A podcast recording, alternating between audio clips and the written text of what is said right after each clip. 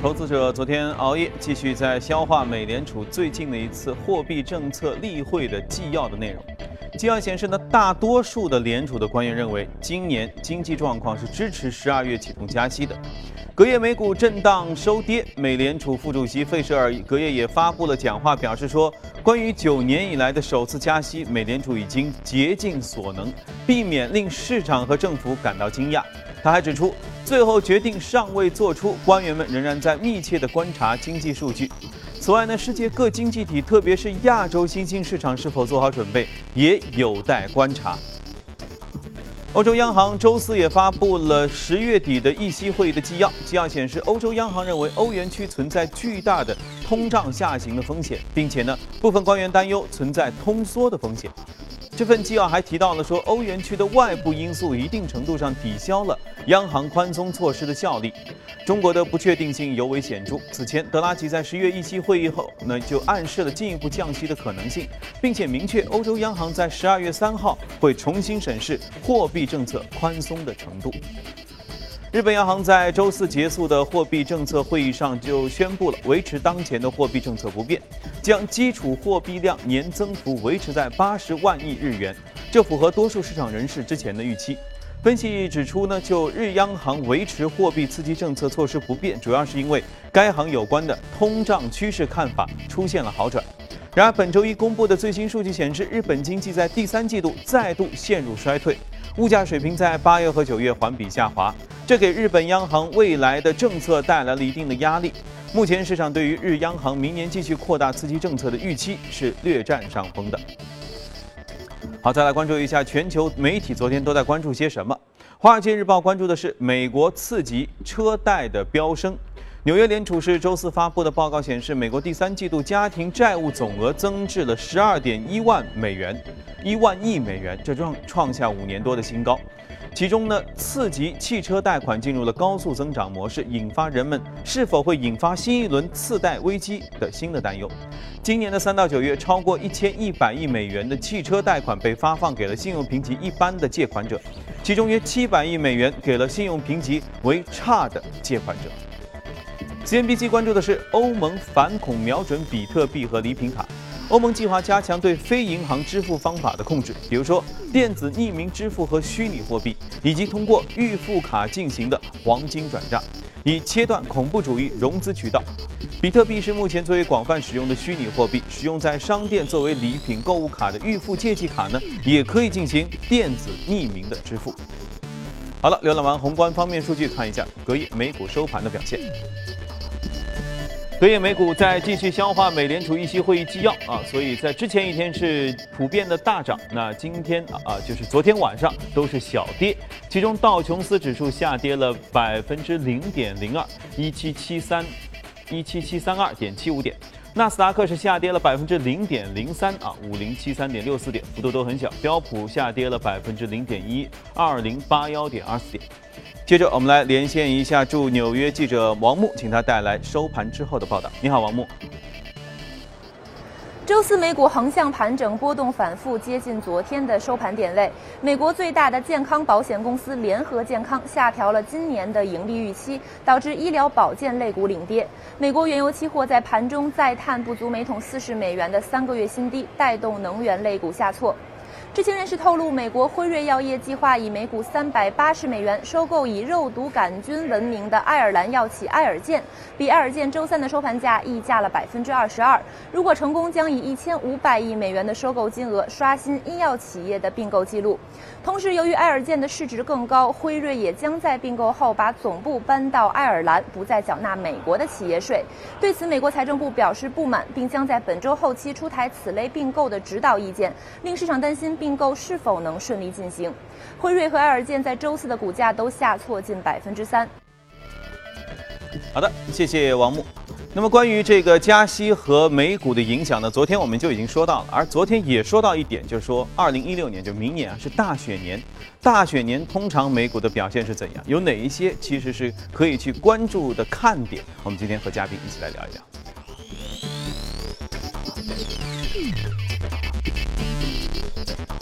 好，今天来到这里的是新电光研究总监徐秋杰，秋杰你好。嗯，确实，这个随着二零一五年年底的临近啊，一六年这个老美的大选这个序幕啊，基本上确实要拉开了。呃，这边民主党是谁，那边共和党是谁，虽然还没有完全确定啊，但是我觉得其实大伙儿心里多多少少都有些底。所以，二零一六年将会有什么样，就是大选的时候在市场上的表现？呃，对于这个这个问题呢，就是有很多投资家都做过研究的。嗯。那么把历史数据拿出来，那么如果我们看一下的话，是吧？那么就是每四年一个周期，那么呃，大选年的。股市表现，美股表现啊，就是会略微高于历史的平均回报率，嗯，那么会大概在呃百分之九点八八左右，嗯，那么一般来讲，新的总统上任以后呢，第一年的股市表现是比较差的，啊，第一年是比较差的啊，就是一直历来如此，对，就大概率是这样，对，呃，然后呢？第二年会有起色，嗯，然后会好个 百分之三、百分之二，嗯。啊，然后第三年会非常的好，就是他执政期的第三年会非非常好，嗯，然后第四年，然后又下来了，就是大选年嘛，然后就就变得只比历史的平均回报好一点点，但但是有还不是最好的那年。对，不是最好的那一年。嗯，那么，但是呃，最好的那年是执政的第三年。啊，那大伙儿再等等，我收回之前的话。呃呃，但是呢，就是说，不管怎么样，我们发现就是哪个板块呢？就是电视，嗯，还有广播，就是这个无线电广播传播这两类股票，嗯，是在大选年表现非常好的。原因就是在大选这一年，嗯，很多人看电视。很多人看电视、看辩论、对，看政治类的节目也会非常多。对，另外呢，评论类的就特别这个竞选广告就蜂拥而至，然后就是这方面的广告收入会出现一个跃升。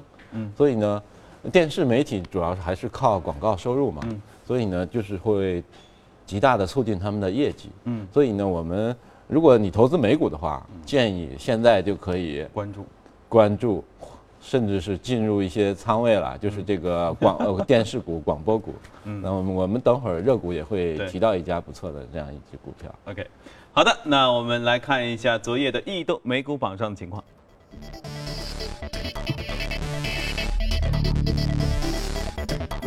移动美股榜行业涨幅榜当中，公用事业是排名靠前，消费品、科学技术、金融、工业品也都涨幅居前。那么在个股当中啊，一个叫绿山的食品加工包装的个股是排名非常靠前，接着是有安全软件的、制药的、纺织和住宿等等。啊，今天我们先来说一下这家绿山咖啡咖啡啊，食品包装。这个我们一说到咖啡啊，都是说星巴克，对啊，对吧？嗯，实际上就是说，咖啡里面有两个大牛股啊，一个是星巴克，嗯。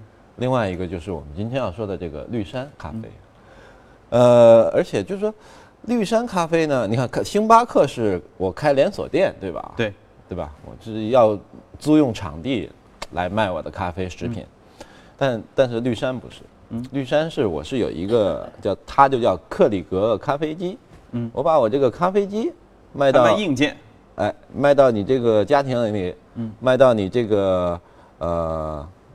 公司很多公司在美美国、加拿大很多公司标配一定要有咖啡机。对对对对对，它实际上是一种，就是说，呃，咱们严格上来说，它实际上是互联网模式进行咖啡销售的。啊，这是家新公司还是老公司？老公司，老公司就互联网销售了。它主要它这个模式是什么呢？嗯，就是说，呃，它有一个专利的那个咖啡机叫克里格咖啡机，还有一个它那个呃叫 K 杯。它那个杯子，它是一次就是一分钟可以给你做好一杯，就是热腾腾的这个充满芳香的这个咖啡。嗯，然后呢，这个是是它有专利的。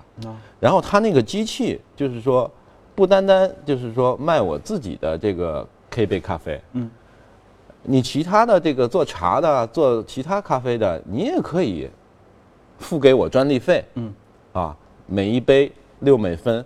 然后在我的机器上来卖你们的咖啡，卖你们自己的茶，嗯嗯，所以他就把他的那个克里格咖啡机啊，就做成了一个饮料平台，嗯，你就可以这么理解平台。哎，对。然后他赚钱那个咖啡机就一百美元美元不到，嗯嗯，但他那个杯子很贵，哦，十二个杯子大概是多少？二十五还是啊不零？大概六毛钱一个杯子，嗯，呃六呃零点六美元一个。这不能重复使用的？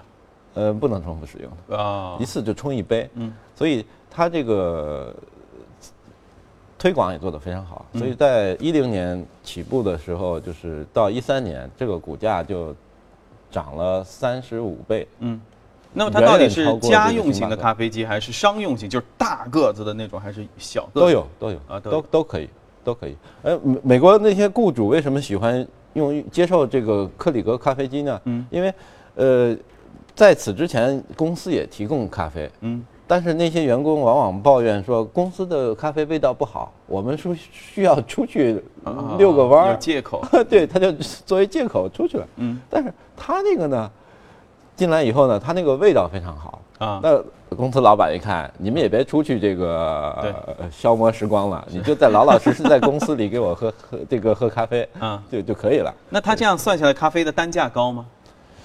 它单价应该也还可以，嗯就是利润还是蛮高的，所以要不然它也不会就是说，它一零年到一三年，它股价涨了有有三十多倍，三十多倍。三十多倍，对。但是它今年以来表现确实是就是说不行了，因为它这个咖啡机也好，嗯，还有它这个对，我们能看到走势图，你看，对一路下来。所以它这个咖啡壶呃这个 K 杯也好，嗯都是销量下降的，销量下降。那所以呢，但是它昨天公布了这个呃财财季的第四财季季报，嗯，那么是虽然是仍然是销量下降啊，营收下降，但是它呢呃这个超出了华尔街的预期，嗯，另外它也今年跌了百分之七十，所以确实有需要一个反弹。啊，对，我们看到的是月线啊，所以没有呃体现出昨天的那个反弹来。对，那是不是到了年底的时候是正常的进入咖啡旺季了，会对它有一个一个季节性的一有刺激吗？呃，这个我觉得倒不是，那它因为只是触底因为它的主要市场呢，因为还是在美国、加拿大那边，嗯在欧美，那么他们都是像我们喝茶一样喝咖啡，嗯对吧？每天都要喝几杯。所以，如果从长远上来看，实际上现在我们有很多微信文文章说喝咖啡的好处，嗯是吧？对如果中国这个市场能够打开的话，它在中国有公司啊，啊，已经开始做了。如果中国这个市场能能够 打开的话，可能这个股价已经到了一个长期的底部。了。啊，所以，如果投资美股的话，还是值得关注一下。嗯，因为我印象中好像确实好像没有想想象不出那个咖啡机长什么样，你你们有吗？我们有一个，你们有一个？不大，就这么大，没有 然后知道了。一那个小杯，好，好。呃，一个是我注意一下，其次是嗯。下次我到你那儿去喝咖啡。对，好，OK，好的，移动美股网我们先聊到这里。我们来看一组大公司动态。周四，美国移动支付公司 Square 在纽交所挂牌上市，股价早盘一度是飙升超过百分之五十。另外呢，约会巨头 软件约会巨头 Match 在当天也是首日大涨，这显示了市场依旧欢迎那些低价发行的科技类的初创的公司啊，因为有故事嘛，也很很新。目前呢，美国证监会正在着手调查科技初创企业的估值的问题，这也使得像 Square 啊、像 Match 的 IPO 的定价选择呢，发行在处于那种低比较低的区间当中去发行，这反映出投资人在对于越来越受追捧的高估值的初创公司会产生怀疑。雅虎计划在明年一月将总值近两百亿美元的阿里巴巴股份剥离成独立的公司，但是遭遇到了大股东对冲基金右贤价值的反对。在公开信当中，右贤价值敦促雅虎出售搜索和广告的核心业务，因为美国国税局仍然有可能对阿里股份的剥离征收高达九十亿美元的税款。雅虎和阿里的股价在周四变动并不大。在美国洛杉矶车展上，德国大众汽车美国分公司总裁兼 CEO 霍恩在新品发布会之前就大众汽车尾气排放门事件公开道歉，并且表示深知道歉是不够的。本月九号，大众宣布将排放门的丑闻涉及的柴油车主提供价值大约是一千美元的赔付的一个套餐。目前呢，美国约有百分之啊十二万的受影响的车主正在申请申领这个套餐，那么占美国的总体的车主的约四受影响车主的四分之一左右。澳大利亚国库部长莫里森十九号表示，基于安全的原因，禁止向海外投资者出售本国最大的畜牧生产商基德曼公司。莫里森表示，基德曼公司旗下的安纳西养牛场的一半面积是位于该国的军事禁区当中。如果把这个出售给外国人，他会违反澳大利亚的国家利益。基德曼是澳大利亚最大的私人土地的拥有者，其占有的土地面积达到了澳大利亚总的土地面积的百分之一点三，和农业用地的百分之二点五，哇，非常大。好看过了全球公司动态之后，回来和嘉宾继续聊一聊值得关注的美股，看一下美股放大镜。